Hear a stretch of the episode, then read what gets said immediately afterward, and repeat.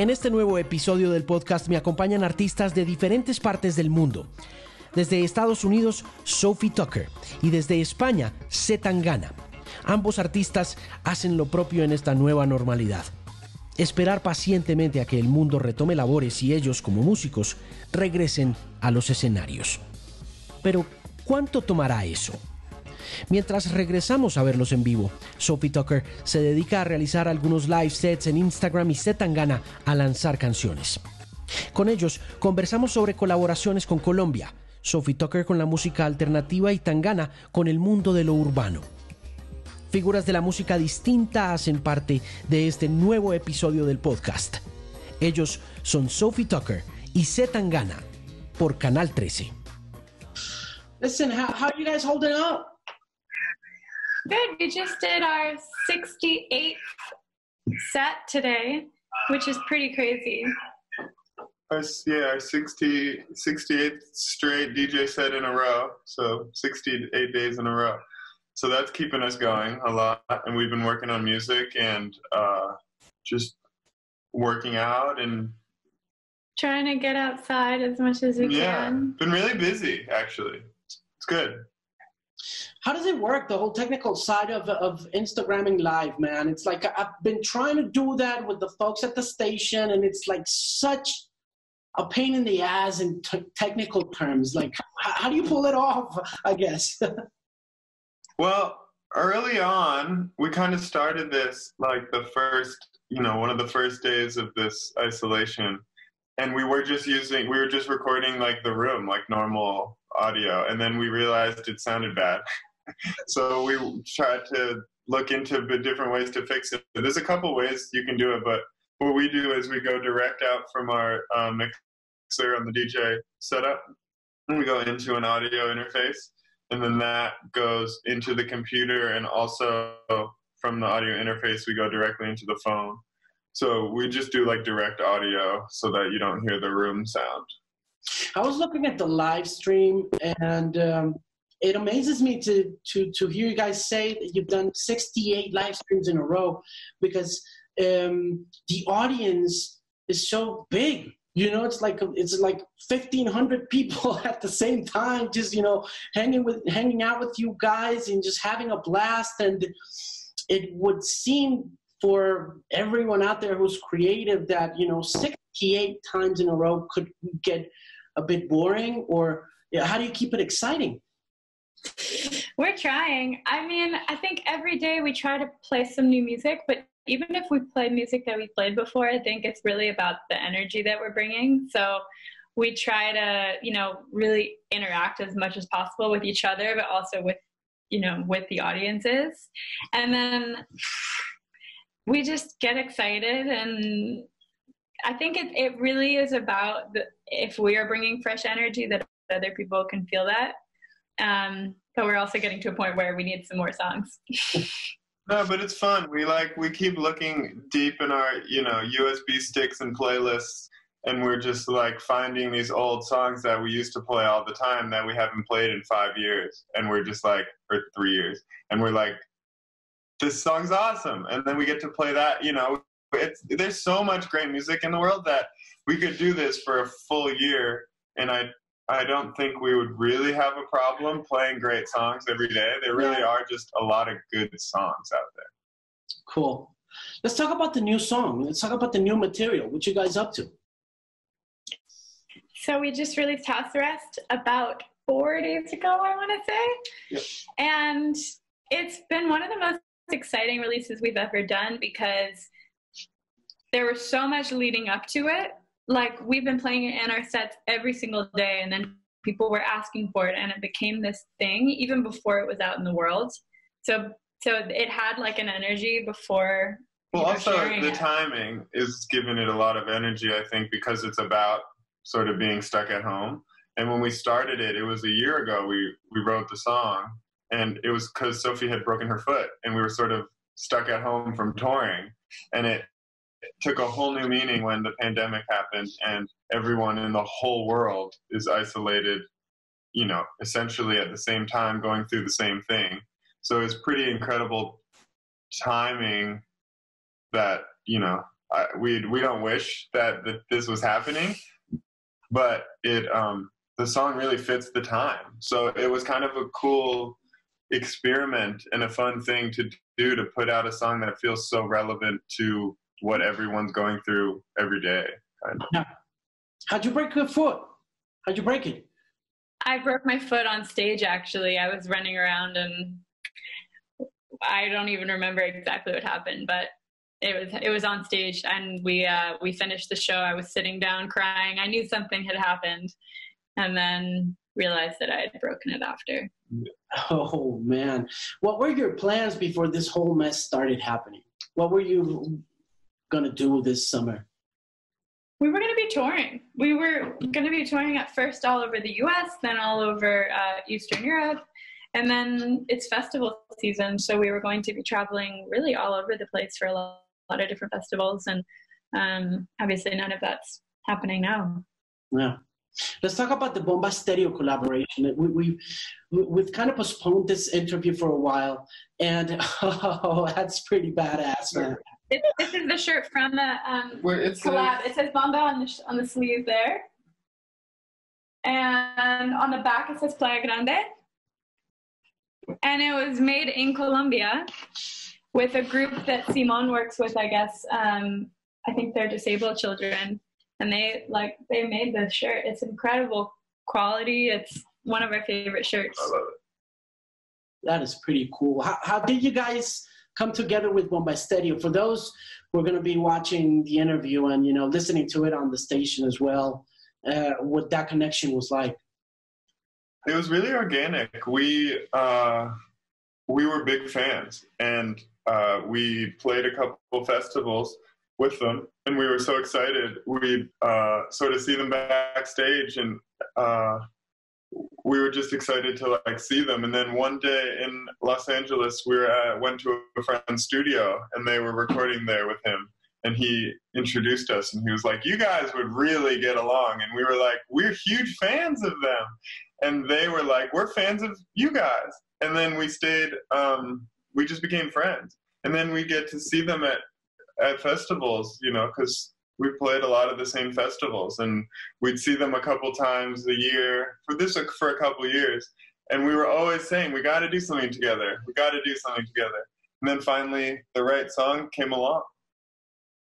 Is this is this whole thing about being at home uh, causing a positive impact on on on how the music is being consumed for you guys? I mean, do you do you see bigger numbers? Uh, do you see bigger streams? Does it happen organically in the sense that you know we all are stuck at home, and then all of a sudden you know you may find yourself with new audiences, or maybe the old audiences that love you and go to your shows, just you know want to get as much of view as possible and just get on Spotify or whatever, or Tidal or Deezer and start streaming more.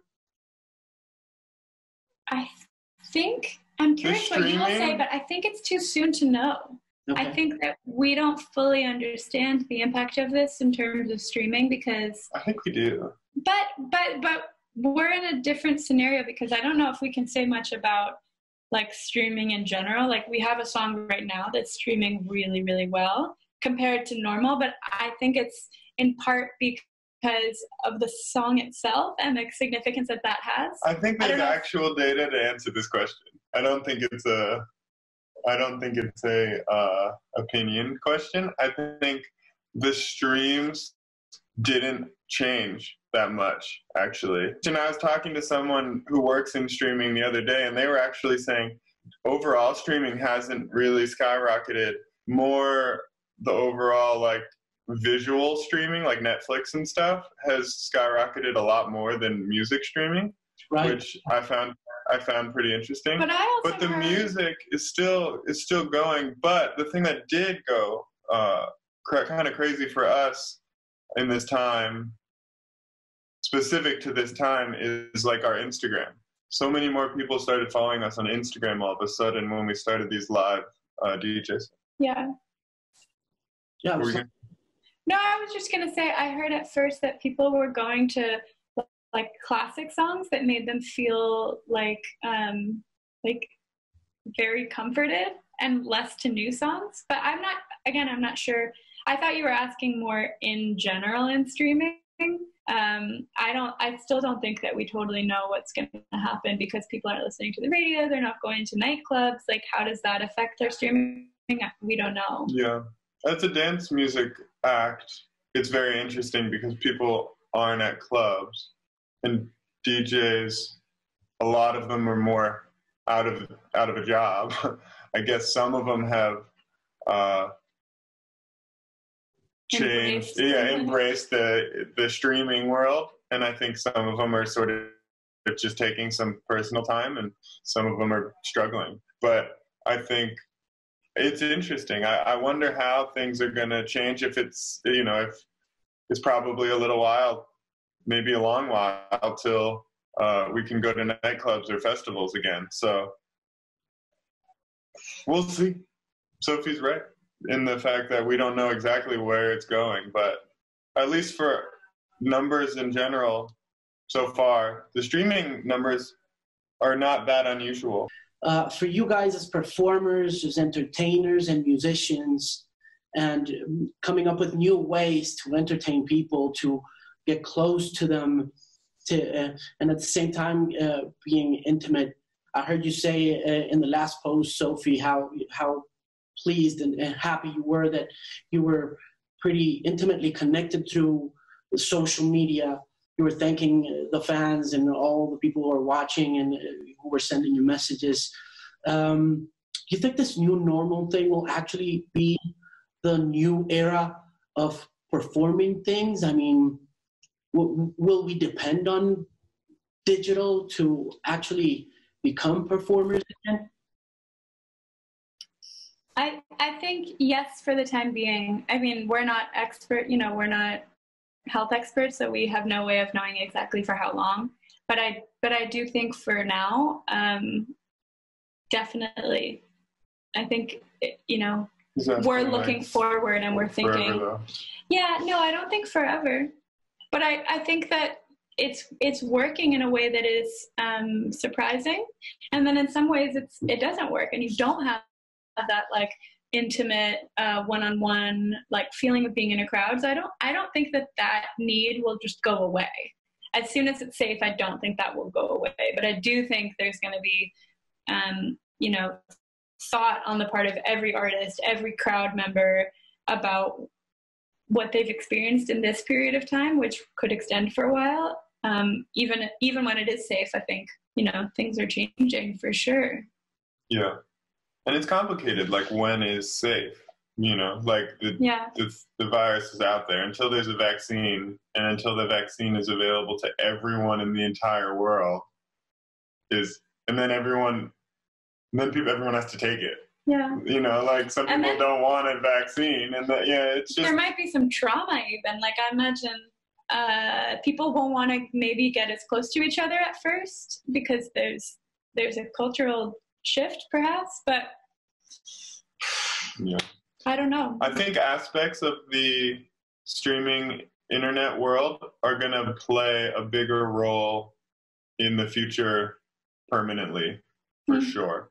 I think i think more people are going to look to the twitch and the instagram and the facebook live streaming stuff mm-hmm. even when things are back because like some artists like for us we're we were touring like all the time. Maybe we'll tour half the time and then half the time we'll do like streaming tours where so we can actually be home more and not tire our bodies out as much. I mean you know and, and there's definitely going to be ways to start monetizing it i think better at some point and people you know i think the industry has to catch up to the reality and the so, technology will change too. I think once we have better technologies too, I think it'll change.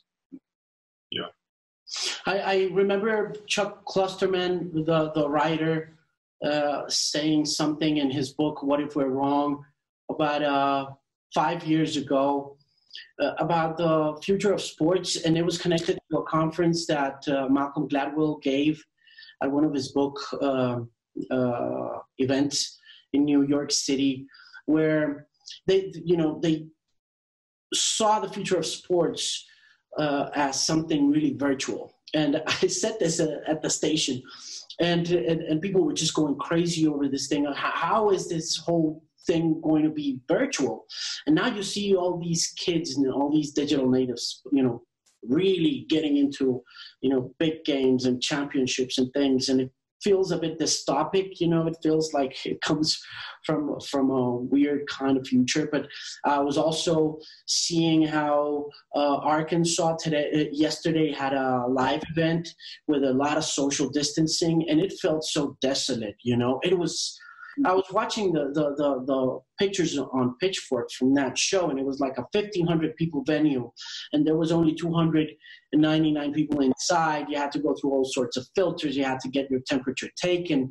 And then once uh, the photographer came inside, it really felt desolate, you know, and, and it kind of gave me the chills because I'm, I'm a concert fan, you know, I love watching you guys perform. I love the energy. I love the contact, but as Sofi said a few minutes ago, you know, maybe we're going to be a bit more scared. You know, what's it, what's your what's your take on that? Do you, do you hope that we can get back to those big gatherings, or do you feel okay with it just going totally virtual? Oh my God, I miss those big gatherings, and it's a huge part of our life. So I definitely hope that eventually those will come back. Um, that would make me really sad if we didn't have that anymore forever. I wouldn't do it now, though. No, I wouldn't. I wouldn't do it now. We wouldn't put people in danger now. I mean, we couldn't do that to to our crowd, but yeah, I, I, I would be very sad if we didn't have that. You know, in the long term, I think it's like a human need, and it's gotta come back. I, yeah, I, I hope so. One day, I, I don't know when, but I, you know, I it's gotta come back at some let's look forward to it. Um, any more collaborations coming soon? Oh my God, so many. we're like, we're doing so much right now. I have a whole list that I'm trying to keep track of all the collaborations we're doing. Um, I don't think we've announced any of them though. but do yeah, you think any of them we could say? We can say. You could say I've said one on the live stream, so we could say. Yeah. Okay.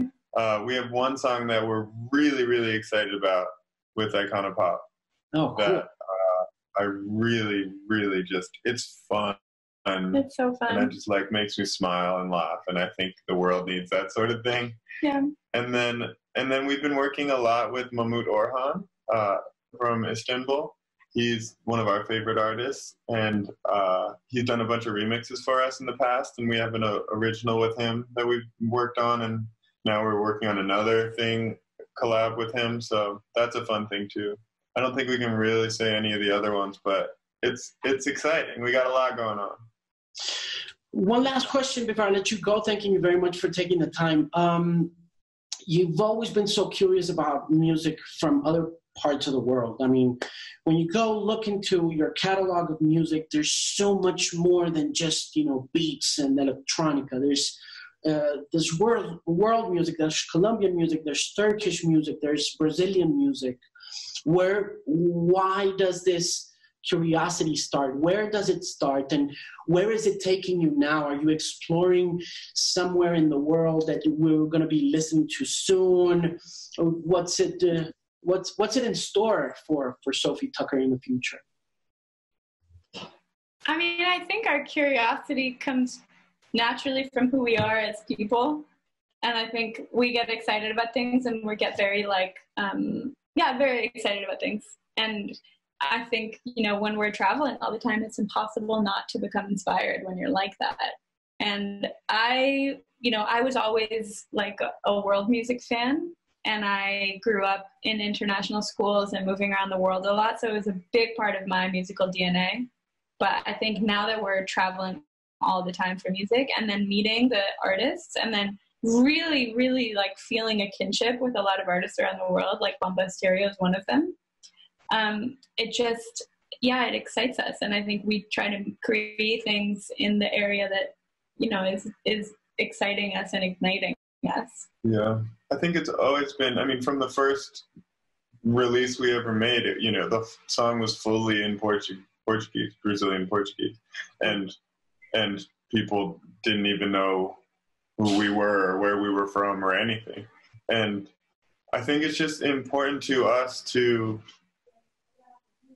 always remind the world, maybe without necessarily saying it, but subconsciously remind people that like the US is not the center of the universe and English is not the center of the universe. And there's just borders are dumb.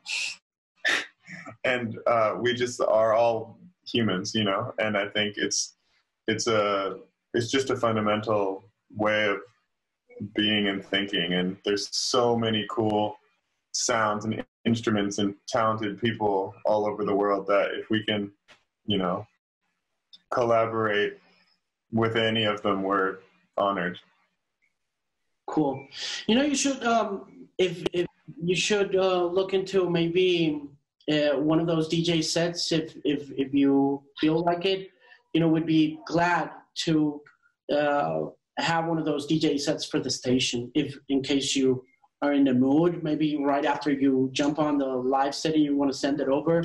Would be more than glad to play it for our audiences. Just like I said, if you, if you guys are in the mood uh, to to share with the radio station, it'd be great. Cool. Yeah, we have a couple of them recorded into audio already that we yeah. probably could send over if you wanted to play. That would be awesome. It would be great to play you guys on the radio, and we're probably going to start playing House Arrest uh, uh, as fast as we can. I wish you, I wish you the best. Thank you for taking the time. It's been great talking to you. Please stay safe. Thank you. You too. You too. Stay safe. Thank you for taking your time.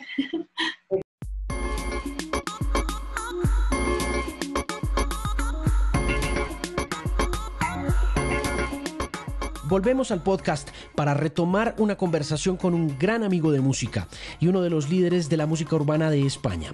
En este segmento es un placer volver a conectar con Zetangana para actualizarme sobre sus nuevas canciones en estas épocas de encierro, sus colaboraciones con artistas colombianos y el futuro de la música en general.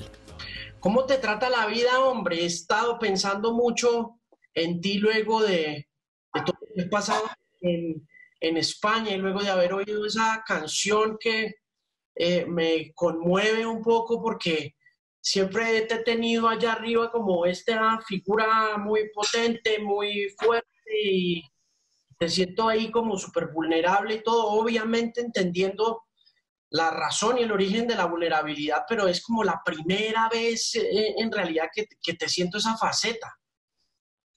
Bueno, era algo que estaba ahí en mí, que eh, quizá no he dejado tanto ver, pero siempre, siempre ha estado por ahí. Siempre he tenido como esa sensibilidad. Sí. ¿Cómo aparece la canción? La canción es fruto también de lo, que, de lo que están pasando los españoles, es decir, entendiendo que no exploras mucho esta sensibilidad con tanta frecuencia y que suele ser como el chico rudo del paseo. Eh, tiene mucho que ver, tiene mucho que ver con lo que les está pasando a ustedes y la manera como eso te toca a ti como artista. Em, o sea, fue una decisión el ir con este single como si fuera un single fundamental y no dejarlo dentro de un trabajo y todo eso, eh, la situación. Pero el single ya estaba escrito, estaba escrito como meses antes. Lo que pasa que no estaba terminada la canción. Yo tenía que hacer esta sesión con, con 1895 eh, en, eh, en Canadá. No me acuerdo cuándo era, pero yo tenía que hacer un trabajo, yo tenía que, salir de México para Canadá a hacer esta sesión. Nunca se hizo. Eh, eh, teníamos un montón de música con Cristian y decidimos cómo, mandársela. Eh, no sabíamos que iba a salir en esta cuarentena. Yo tenía programados unos singles, había unos vídeos, pero como a todo el mundo todo se cayó. Al ver la situación de lo que estaba pasando y viendo las canciones que teníamos, creíamos que, que esta canción empatizaba realmente con algo que a lo mejor antes solo era o solo tenía que ver con, mi vida de artista, ¿no? Es, esto que dice el estribillo de cómo quieres que te quieras si no estás aquí, tiene que ver con la gente que viaja y que no está cerca de las personas que quiere, pero de repente se había convertido en algo global, ¿no? Y era, un, era una forma de hablar de lo que estaba pasando en el mundo. Y fue ahí que lo decidimos, pero el tema estaba escrito de antes. Lo que pasa que las circunstancias nos invitaron a apostar por él y a, y a sacarlo como el single de, la temporada. Bueno, hablemos del, de, de, la sonoridad de esa canción. Volvamos a ese tema de Canadá, de la conexión. ¿Con quién es que es? ¿Me repites el nombre? 1985. ¿Cómo? Hablemos un poco de esa relación. Em, yo, o sea, este es un, es un, productor canadiense que ha trabajado con, con Drake en algunos de los eh, hits más importantes como eh, Too Good, como One Dance, eh, Hotline Bling. es un tipo que tiene como mucha... Tiene mucho gusto para, para lo pop, pero viene, de, viene del, soul y del RB, ¿no? Entonces, conoce sobre el hip hop porque, porque, bueno, la gente de nuestra edad que se mantiene en la producción eh, vive del hip hop, ¿no? Pero tiene como ese gusto un poquito más para atrás del, del soul y del R&B que, que, le llevan a hacer pues estas, como estos temas que son justos los que más trascienden de, de Drake, ¿no? Que no son los, parte, no son los temas como más rappers. Yo le, le venía siguiendo desde hacía mucho tiempo, también con su grupo, él tiene un grupo que son un dúo, él produciendo y otro tipo cantando, que, es, que se llama Division, eh, y yo le venía siguiendo desde hace un montón de tiempo, había intentado trabajar con él vía la compañía, ¿sabes? Como estos viajes que se preparan de vamos a ir a no sé qué país, con qué producers te gustaría trabajar, vamos a hacer esta promo, con quién te gustaría coincidir. Y nunca había pasado nada. Y de repente un día me, desperté, un buen día, y tenía un mensaje en Instagram eh, de un tipo diciéndome que le encantaba lo que hacía y que querría colaborar conmigo, y resulta que era, era 19. Increíble, ese tema, ah, yo, yo escuché lo primero de Division, no, no he oído lo nuevo, pero evidentemente eh, los canadienses están bien eh, adelantados a ese mundo de RB y de hip hop, ¿no? Como que tienen la pata en el pasado en términos como del romanticismo, del ambiente, pero el sonido, por ejemplo, en el caso de esta canción es del futuro, es como de otro lado, ¿no? Sí, Sí, eh, yo lo que tenía con Cristian era solo las armonías y las melodías. Y, no sabíamos cómo llegar al beat, ¿no? Porque nos daba miedo, queríamos como, nos gustaba esa idea como de balada que tenía. Y el tipo fue con todo y le metió un patrón de fan carioca súper arriba, como, como, como si fuera un tema de baile de repente a mitad del tema, ¿no? Y al principio nos chocó muchísimo, pero pero a mí me, enamoró y me pareció como que llevaba la canción como a, otro nivel. Y creo que se ha demostrado así, ¿no? Que, que si, si, lo hubiéramos dejado como en la primera versión que teníamos, que era como todo más balada, hubiera sido un tema que no hubiese, yo creo que aguantado tanto. Pero al tener esa parte de baile, creo que son como dos canciones en una. Hay un momento en el que te, vienes para arriba, ¿no? Es una balada que de repente rompe. Y, y nada, la verdad que tuvimos la suerte porque teníamos miedo. Tú sabes que cuando, cuando quieres trabajar con alguien y no tienes la oportunidad de ir al estudio, tienes que tomar la decisión de enviarle algo y que sea un, algo que, que le enamore completamente. O sea, no puedes fallar, porque tú en el estudio puedes poner algo, mirarle la cara y ver que hace así un poco y quitarlo. Pero si decides algo que enviarle, eso tiene que ser, porque eso va a ser la referencia que tiene. Y como le envíes algo que no le guste, ya va, ¿sabes? Es como que... Y nos la jugamos a todas, Cristian y yo, y le enviamos solo esa demo, limpia, solo armonías y melodías. Y, al día siguiente ya el tipo estaba arriba y que quería hacer el tema y lo terminamos en, una semana, una cosa así. ¿Cuántas más canciones tienes con él o qué otras colaboraciones hay y cómo va a ser el rollout o la salida de las canciones? Porque esta tiene un mes y pues tú eres muy prolífico para sacar cosas. ¿Cómo va a ser la vuelta ahorita? Pues es que esta canción me ha dado un poco el cambio. Yo tenía como dos caminos abiertos. Uno estaba basado como en un veneno eh, y en la música tradicional, por decirlo así. Y otro era el camino que yo venía haciendo, ¿no? Esta mezcla de hip hop con algunas cositas de R&B y mucha música latina de baile, eh, que también incluía como ritmo, eh, como este ritmo brasileño, ¿no? Pero música de baile, de club. Y creo, creo que, tengo ganas de apostar por esa otra vía un poquito como más eh, especial, más experimental, más íntima, que al final ha dado paso a, un tema que para mí ha sido un, hit, aunque no sea, eh, aunque en Colombia eh, quizá no es algo radiofónico, no se entienda como tal, en mi carrera, en mis conciertos, para todo mi público, esto es uno de los hits más importantes que yo he tenido en mi carrera, ¿no? Entonces, me han dado un poco las alas a, ir por la, por la vía de la investigación un poco más y, y creo que me voy a arriesgar con los próximos lanzamientos y, coger esa vía. Oye, Metangana, yo em, no sé si en la última conversación que tuvimos tuve la oportunidad de preguntarte por tu estilo a la hora de vestir, pero voy a, hacer, voy, a repetir, voy a repetir la pregunta porque me parece que en la, después de que conversamos, en los videos te he visto una, una pinta más como cincuentera, como gángster cincuentera, ¿no? sí. y, pues a mí me cautiva mucho también ese lado de, de, tu carrera, el hecho de que tenés ese estilo como tan propio de, de, vestir y quiero saber de dónde viene, si esa es una idea tuya, si ese, si ese tema vintage tiene algo que ver con alguna referencia propia o si alguien te dice en la carrera, algún asesor cercano te dice, vos te verías bien así o cómo es la vuelta. Yo trabajo con, con, un equipo como de creativos, que al final son mis amigos, con los que yo compartía la música y que eh, casi todos venimos de trabajar de otras cosas que no es esto, ¿sabes? O sea, somos currantes primero, trabajadores de cualquier otra cosa y que dedicábamos nuestro tiempo a, la parte creativa, pero el tiempo que teníamos libre. Y entre todos hemos hecho una piña y hemos ido creciendo a la vez. Según ha ido creciendo el proyecto, eh, nos hemos ido convirtiendo más en profesionales de este ámbito creativo. Tengo gente que se dedica a la foto, al vídeo, gente que se dedica exclusivamente al, tema de, de, la moda. Y eh, bueno, hemos construido como todo esto siempre con su ayuda, no ha sido solo ideas mías, pero digamos que es como algo que, se va haciendo poquito a poco. Yo creo que al principio Zetangana era un, eh, como un personaje rompedor que creo que sigue teniendo esa parte alternativa que todo el mundo ve, eh, sobre todo en Colombia, en México, Argentina, se ve como algo distinto de lo que está, de lo que está ahí puesto.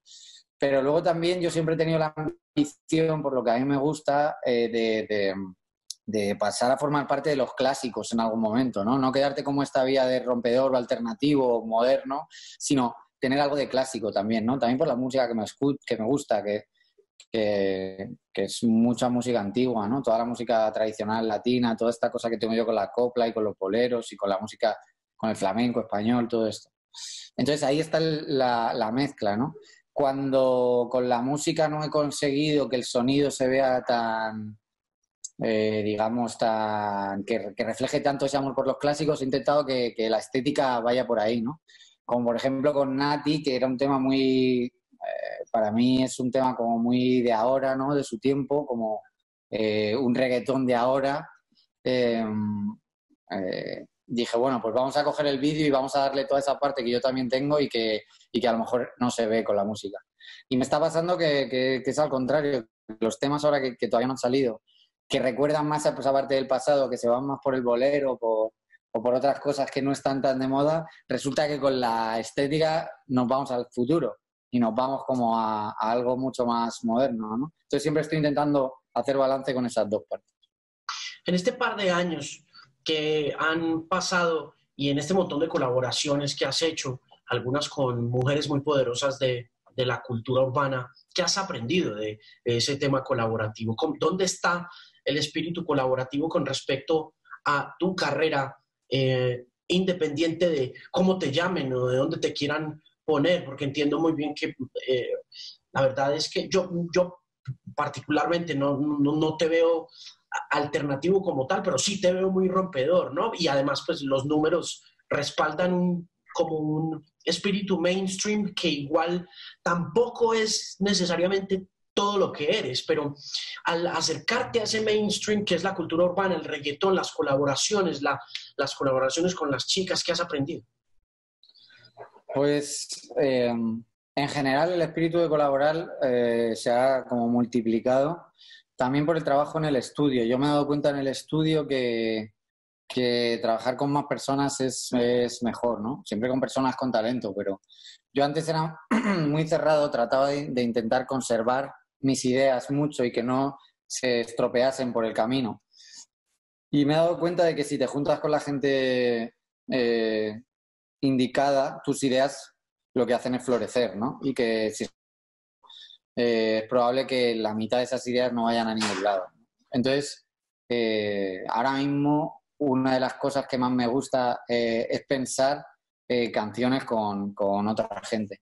Ya no solo con artistas, que, también, sino como un pasito más atrás en la parte del estudio, ¿no? Como escribir para otra gente, que otra gente escriba conmigo, eh, producir con más, eh, con más productores de los que estoy acostumbrado, mandar temas a otras personas y que me devuelvan cosas nuevas, todo eso es como que, que estoy mucho más receptivo que antes, que ya te digo que era lo típico de, este, este artista que quiere hacerlo todo él solo como para que no se estropee esas ideas que tiene. ¿Cuáles son, yo creo que las diferencias más grandes en estos momentos? La cultura urbana existe, mucha gente dice que todo está sonando igual. Eh, ¿Qué opinas del tema? ¿Hay diferencias o no más allá de lo que estás haciendo tú, que es muy distinto, pero sí sientes que está como muy homogénea la cosa? Yo creo que, que siéndote completamente sincero, ¿eh? creo que J Balvin y Bad Bunny han abierto la puerta a que lo, alternativo, por decirlo de alguna forma, eh, cumpla alguna función en el mainstream y sea viable, ¿no? Tú tienes el ejemplo de Travis Scott en Estados Unidos, ¿no? Es una persona que realmente su perfil es alternativo, ni siquiera hace un hip hop puramente hip hop, ¿no? Y desde luego no hace pop. Y, todo lo que hace tiene una propuesta. Tú tienes a alguien como Kanye West, ¿no? Que es un tipo que es, un, es completamente, es un artista contemporáneo, o sea, eh, pertenece al mundo del hip hop, pero es que es comparado con todo lo que tiene que hacer y todo lo que tiene que proponer, no es nada, ¿no? Eh, yo creo que eso en, en la música hecha en nuestro idioma todavía no existe. Yo te conocí en concierto, te conocí en vivo. ¿Has extrañado en vivo? Sí, sí, un poco. Creía que no lo iba a hacer tanto porque a mí me gusta más el estudio, pero, pero sí que lo he extrañado. Eh, también en como la proyección, de saber que no lo vamos a poder hacer hasta dentro de mucho tiempo, eso cambia completamente la idea que tienes de hacer música. ¿Qué es lo que quieres hacer? ¿Cómo lo vas a presentar? Todo, todo ha cambiado completamente. Mm. Sí. Eh, ¿Esperas volver pronto a, tarimas? ¿O qué tienes en mente? ¿Qué crees que va a pasar con, con, el, con la industria creativa? Siento que es una locura y que es el momento como de aportar ideas nuevas, ¿no? Tengo eh, una amiga que se dedica a los eventos y que siempre ha organizado fiestas, que es DJ, eh, y, que, y que está en eso, ¿no? Dice, pues igual que hubo un momento en el que la gente hacía conciertos en teatros y tal, y de repente hubo una locura por lo masivo y se intentó como, no, no, tienen que ser cada vez espacios y recintos más grandes y tiene que ser, pues igual que ha habido esa locura, que, era una locura en un momento determinado en el que la gente hacía conciertos en espacios en los que se fuera a oír bien, en el que fuera una experiencia buena para todo el mundo y eso se olvidó como para hacer, no, hay que hacer algo lo más masivo posible. Dice, a lo mejor volvemos a otra cosa, ¿no? Y volvemos a un punto en el que una entrada a un concierto es algo mucho más exclusivo, como puede ser una prenda de ropa que no todo el mundo tiene. Eh, puede ser algo muchísimo más cercano, como puede ser ir al a un restaurante justo que te gusta, que hay un chef en el que tú vas a estar con él y que él te explique exactamente el plato, ¿no? Digamos que tenemos ejemplos en la cultura en los que las cosas no tienen por qué ser hipermasivas como, como parecía que tenían que ser en la música, ¿no? Y quizá hay un, hay un futuro en eso a corto plazo, ¿no? otro tipo de eventos. ¿Cómo, ¿Cómo está Madrid? Para cerrar la conversación, ¿cómo, ¿cómo está la ciudad después del golpe tan duro que, que ha recibido? Pues yo creo que está la gente como loca por hacer cosas. Se han dado cuenta de, por lo menos la gente joven, nos hemos dado cuenta de todas las eh, oportunidades que, estábamos perdiendo muchas veces por dar por sentadas eh, eh, las cosas que teníamos y, todo el mundo tiene un montón de ganas de volver a la normalidad y de trabajar. Ahí, eh, Madrid siempre ha sido una ciudad de gente ambiciosa, también porque se nutría de la gente ambiciosa de alrededor que no podía tener oportunidades en su sitio y venían a la capital ¿no? a, hacerlo. Pero ahora yo creo que, más que nunca veo, a la gente así, de, a la gente de mi generación, a la gente joven, con ganas de, de hacer cosas y de demostrar. Porque vale que te digan un poquito que no puedes hacer para que sea lo único que lo único es lo que piensas.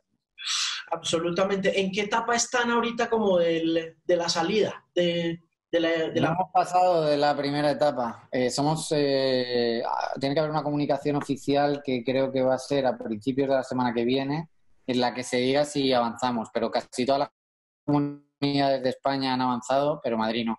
También es que Madrid fue el foco, fue uno de los focos más importantes de Europa, entonces es normal que salgamos eh, más despacio. pero todavía no hemos avanzado. Se supone que, es, que la semana pasada íbamos a dar un paso más y que íbamos a poder reunirnos en casas con un máximo de 10 personas y, así, pero, pero no, no, lo han permitido. Así que hay que ver qué pasa la semana que viene. ¿Cómo está la familia? ¿Cómo están los seres queridos, los